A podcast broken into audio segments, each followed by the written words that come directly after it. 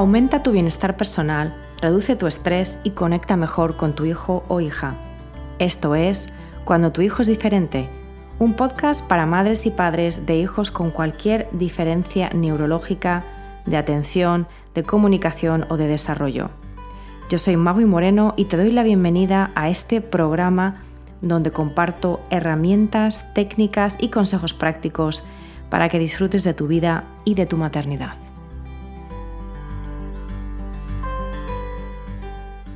Hola, soy Magui Moreno. Normalmente en estos vídeos empiezo presentándome como experta en mindfulness o como terapeuta transpersonal, como coach, pero hoy hablo sobre todo y ante todo como madre de un niño con autismo. Mi hijo se llama Adrián, cumplió hace unos días ocho años y hoy estoy aquí para darte precisamente ocho reflexiones sobre mi maternidad eh, o básicamente lo que me ha enseñado mi hijo hasta ahora. Estas son reflexiones muy personales, eh, tal vez alguna resuene contigo, tal vez no. Eh, sin embargo, creo que tiene valor el poder reflexionar sobre cómo los hijos son nuestros grandes maestros. Esto es algo que a menudo se dice, que los hijos son nuestros grandes maestros.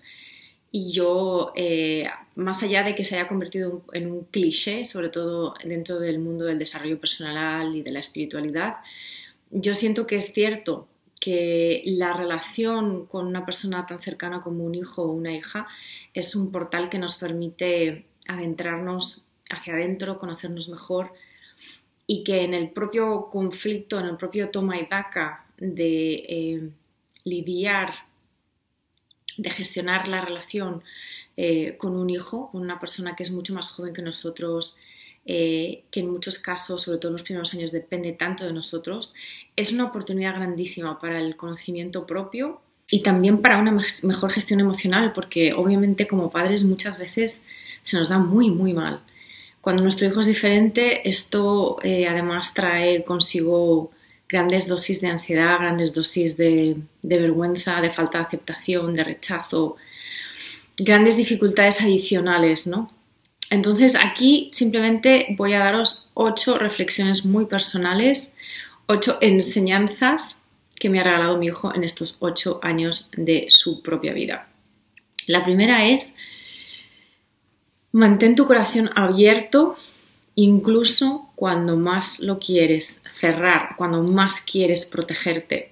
Esto tiene que ver con la vulnerabilidad. Esto es algo que a mí me ha costado muchísimo porque mm, crecí creyendo que la vulnerabilidad era debilidad, que ser vulnerable y mostrarnos vulnerables, ser vulnerables lo somos todos, pero mostrarme vulnerable era equiparaba bueno, pues a, abrirme en canal y a dejar que los demás entraran a machacarme.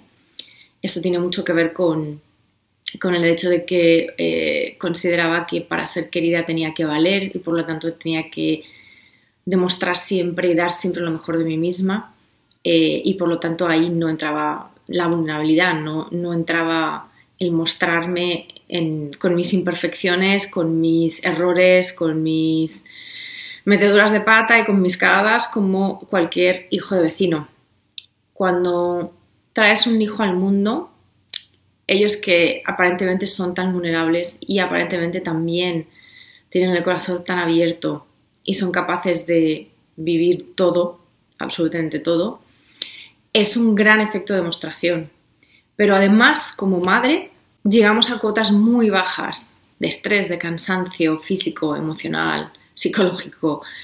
Y por lo tanto, es en esa vulnerabilidad de mostrarnos en esos momentos bajos, en esos momentos difíciles, que podemos conectar con, con, nuestro hijo, con nuestra hija en primera instancia y con los demás también.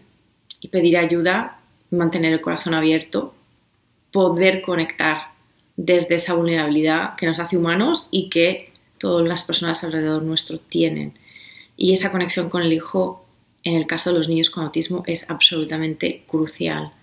La segunda reflexión es, ten curiosidad, pero no esperes nada. Las expectativas son el enemigo número uno, si se puede hablar así, son las piedras en el camino, las proverbiales piedras en el proverbial camino sobre las que tropezamos una y otra vez. Eh, esas piedras las colocamos nosotros mismos, no nos damos cuenta, pero y es inevitable en el fondo porque tenemos una mente que está bueno, pues diseñada para crear expectativas, pero eh, no hay tal vez mejor eh, reality check, como dicen en, inglés, no hay mejor manera de hacer una pausa o un check-in de realidad que tener un hijo.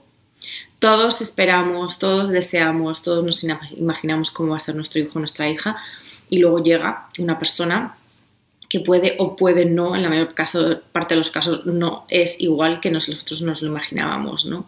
Esas expectativas que al principio, mm, pues bueno, podemos lidiar con ellas porque al final un bebé siempre es un bebé que es nuestro, siempre es un bebé riquísimo y buenísimo y preciosísimo. Cuando nuestro hijo es diferente de la manera en la que sea, a lo que nosotros esperábamos, incluso más allá de eso, a lo que es típico, ¿no? en este caso a lo que es neurotípico, pues es un palo, es un palo muy, muy grande porque nuestra mente eh, nos va a machacar, vamos a tener vergüenza, vamos a tener reparos, vamos a tener rechazos, vamos a tener mucho dolor y mucho duelo.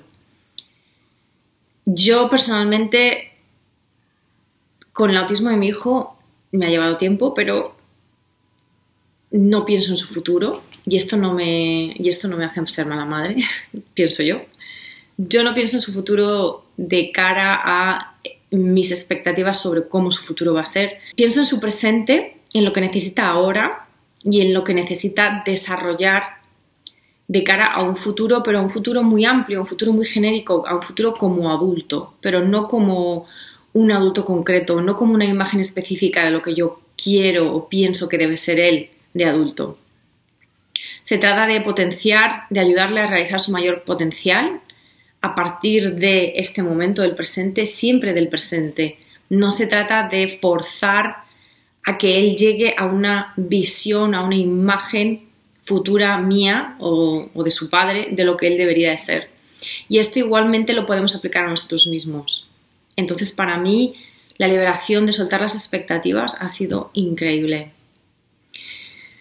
La tercera reflexión es que hay que vivir el momento presente eh, y esta tercera reflexión está muy vinculada a la segunda. Eh, hay que vivir el momento presente con todo lo que eso implica. En, el camino de los padres de niños con autismo, de hijos con autismo, va a haber momentos de mucho dolor, va a haber momentos de duelo, va a haber momentos de rechazo, va a haber momentos de contracción física, psicológica, emocional. Cuanto menos nos queramos escapar o pasar por alto esos momentos, más vamos a poder entregarnos a esos momentos y aunque esto parezca una locura, vamos a poder traspasarlos y llegar al otro lado. Eh, y llegar al otro lado transformándonos, claro, eh, recogiendo las oportunidades, los aprendizajes que esos momentos duros nos traen. Pero también vivir el momento presente cuando el momento presente es algo sencillo, es algo amable, es algo agradable. Y esto a menudo con los niños, bueno, pues que tienen diferentes maneras de conectarse y de comunicar con los demás, implica que tenemos que, eh, que tenemos que ser curiosos, que tenemos que estar presentes, que tenemos que estar atentos, que, que tenemos mucho que ganar si estamos realmente presentes con nuestro momento, con el momento de nuestro hijo y con la relación entre los dos. Yo bueno, que considera, me consideraba una experta en mindfulness, el autismo de mi hijo es lo que me ha hecho ser una estudiosa y una practicante del mindfulness. Lo de antes eran, eran todo teorías y eran prácticas que se quedaban más en la superficie. Desde el autismo de mi hijo yo considero que, que puedo estar presente conmigo, no solamente a nivel mental, de atención de mi entorno, sino también a nivel emocional, que es uno de los más difíciles, estar presente con nuestras propias emociones. Y esto me lleva a la reflexión 4, que es siente tus emociones. Punto. Y suéltalas. Pero siéntelas primero. Y el problema es que no nos damos permiso para sentir nuestras emociones. Los niños en general tengan o no tengan autismo, son grandes maestros en esto, sobre todo cuando son pequeños. Ellos se se lanzan de lleno a la piscina de su emoción, sea la que sea, en el momento en el que les surge. Y después, pues salen de ella. Como, digamos, estamos todos diseñados para eso, para sentir nuestras emociones, sentirlas completamente, que la emoción pase por nuestro cuerpo, deje el mensaje que tenga que decir, provoque las reacciones fisiológicas que tenga que provocar y salga y se disipe. Eh, los niños son grandes maestros. Esto no quiere decir que tengamos que eh, coger talegos, ni que tengamos que enfadarnos o montar un numerito como si fuésemos un niño de tres años, pero sí significa que podemos estar muchísimo más presentes con nuestras emociones, conocerlas, amarlas, respetarlas, entender que tienen un mensaje para nosotros y que no nos van a hacer daño. Las emociones no están aquí para herirnos. Las emociones difíciles como la ira, como el enfado, como la irritabilidad, la tristeza, no están aquí para dañarnos, están aquí para darnos un mensaje. Entonces, eh, están aquí para sentirse. Es una manera que tenemos de vivir en el mundo como seres humanos. Así que esa, esa, ese para mí ha sido también un gran, una gran montaña de aprendizaje que me ha costado mucho subir, pero que desde luego en la relación con mi hijo me ha ayudado muchísimo estar presente con mis emociones y ser por lo tanto capaz de aguantarle a él las suyas, aguantarle en el sentido de estar presente junto con él en sus momentos difíciles emocionales. La quinta reflexión es cambia tu perspectiva. Por ejemplo, adopta la de tu hijo o la de tu hija estamos tan eh, invertidos en nuestra propia perspectiva, en nuestra propia historia mental, que nos contamos en nuestra propia autorreferencia de quiénes somos, lo que hacemos, lo que no hacemos, lo que nos gusta y lo que no nos gusta, que básicamente estamos en una cárcel mental que hemos creado nosotros mismos. Cambiar la perspectiva nos permite, bueno, pues vivir la vida casi casi como de nuevas. Y ser padre, ser madre, tener un hijo, tener un hijo diferente además, tener un hijo que tal vez vea el mundo de una manera diferente es una gran invitación a deshacernos de esta cárcel o por lo menos a abrir la puerta de esta cárcel y salir un ratito, salir un ratito a ver qué vemos en el mundo desde, desde ese otro punto de vista, desde esos otros zapatos, ¿no? Ponernos en el zapato de nuestro hijo, de nuestra hija. Y esto además a nivel de disciplina, a nivel de, a nivel de relaciones diarias, nos ayuda muchísimo a entender el punto de vista de la otra persona, el punto de vista de nuestro hijo, el punto de vista de nuestra hija. Los niños con autismo no siempre son capaces de explicar con palabras, de verbalizar sus necesidades y, por lo tanto nosotros sí tenemos esa capacidad como adultos y como personas neurotípicas para tener empatía y ponernos en su lugar e intentar entender de dónde vienen. La sexta reflexión es ten claridad sobre tus para qué. Tus motivaciones, tus expectativas, tus acciones, tus razones. ¿Para quién son? ¿Son para ti? ¿Son para tu hijo? ¿O son para los demás? Muchas veces hacemos cosas simplemente porque se hacen así, o porque los demás las hacen así, o porque los demás esperan que se hagan así. Volvemos al tema de las expectativas. Y eso también puede estar bien en ciertos momentos, pero tener claridad, tomar conciencia de para qué haces las cosas, de para qué vives de la manera en la que vives. Y sobre todo en la relación con tu hijo y con tu hija, tener claridad sobre para qué, por ejemplo, estoy disciplinando. ¿Es para mí? ¿Es porque a mí me hace sentir incómoda? ¿Es porque a mí me hace sentir eh, que no soy buena madre, es para los demás, es por el que dirán, es para evitar que la gente me critique. Esto no tiene nada que ver con las necesidades de tu hijo ni de tu hija, ni con la relación tuya propia con tu hijo y con tu hija, tiene todo que ver con tu necesidad propia de ser validada o de ser valorada. En este caso, en mi caso ha sido un, temazo para mí, desde luego. Quitar expectativas y sobre, sobre todo tener mucha claridad en el para qué. ¿Para qué estoy eh, pidiéndole que, no haga esto o para qué estoy eh, diciendo lo que haga lo otro? Es muy, muy importante. La séptima clave o reflexión tiene también que ver con esto. ¿Desde dónde haces las cosas? ¿Es desde el miedo o es desde el amor? Y esto suena, bueno, pues bastante New Age y bastante Flower Power, como diría, pero realmente cuando el amor es amor, no es condicional. Y muchas de las cosas que hacemos como padres y como madres son condicionales te quiero si te portas bien. Por supuesto que no decimos esto, decimos te quiero, te quiero incondicionalmente, pero nuestro comportamiento es incongruente. Retiramos el amor, retiramos el cariño, retiramos incluso el habla o la atención porque has hecho esto, eh, porque has tenido este comportamiento o porque no has hecho esto. Y eso, vuelvo a lo de antes, viene del miedo a fracasar como padre o como madre, o a no ser suficiente, o a hacerlo mal. Viene de nuestros propios juicios, que muchas veces son juicios externos que hemos internalizado, que hemos hecho nuestros, sobre lo que constituye un buen padre, una buena madre, o lo que constituye un buen hijo o una buena hija, o un buen niño, una buena niña, independientemente de que tengan autismo o no tengan autismo, de que sean altos, bajos, gordos, flacos o con los ojos azules o marrones. Mm, no tiene que ver con el amor que es presencia y aceptación de todo lo que hay, nos cueste o no nos cueste. Cuando no nos cuesta es muy fácil decir te quiero. Es muy fácil. Y entender que lo opuesto del amor no es el odio, es el miedo. Y suele venir de este miedo propio de que no somos suficientes o de que no nos van a aceptar o de que no lo estamos haciendo bien. Este juicio propio. Entonces yo creo que preguntarse para qué estoy haciendo esto eh, y esto es por miedo o es por amor eh, son preguntas bastante claves. Y finalmente la última reflexión es la compasión.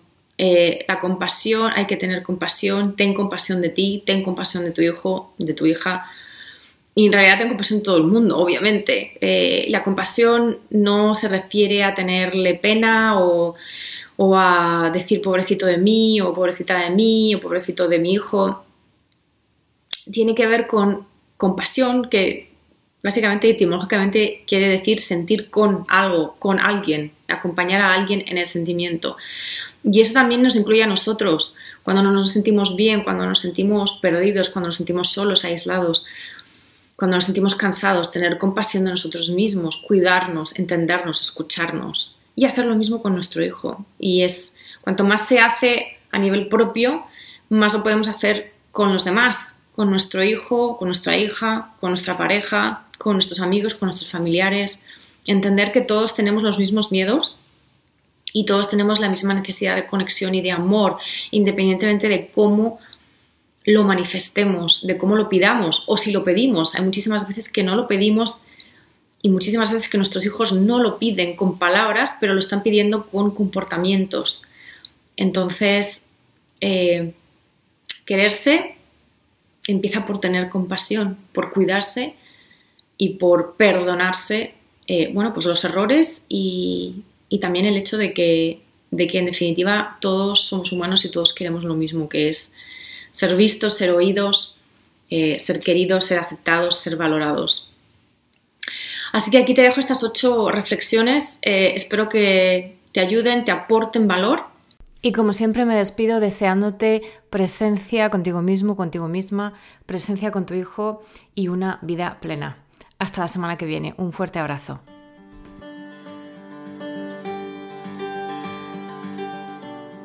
Gracias por escuchar Cuando tu hijo es diferente. Para no perderte ningún episodio, suscríbete en tu plataforma de podcast favorita o en YouTube. Si este episodio te ha aportado valor, por favor, compártelo con otras madres y padres en la misma situación. O deja un comentario o una reseña para aumentar la visibilidad de este programa y que pueda llegar a más gente como tú y como yo en busca de apoyo. Si quieres saber más de mí, de mi trabajo y acceder a recursos gratuitos como el kit de primera ayuda, visita mi página web mauimoreno.com.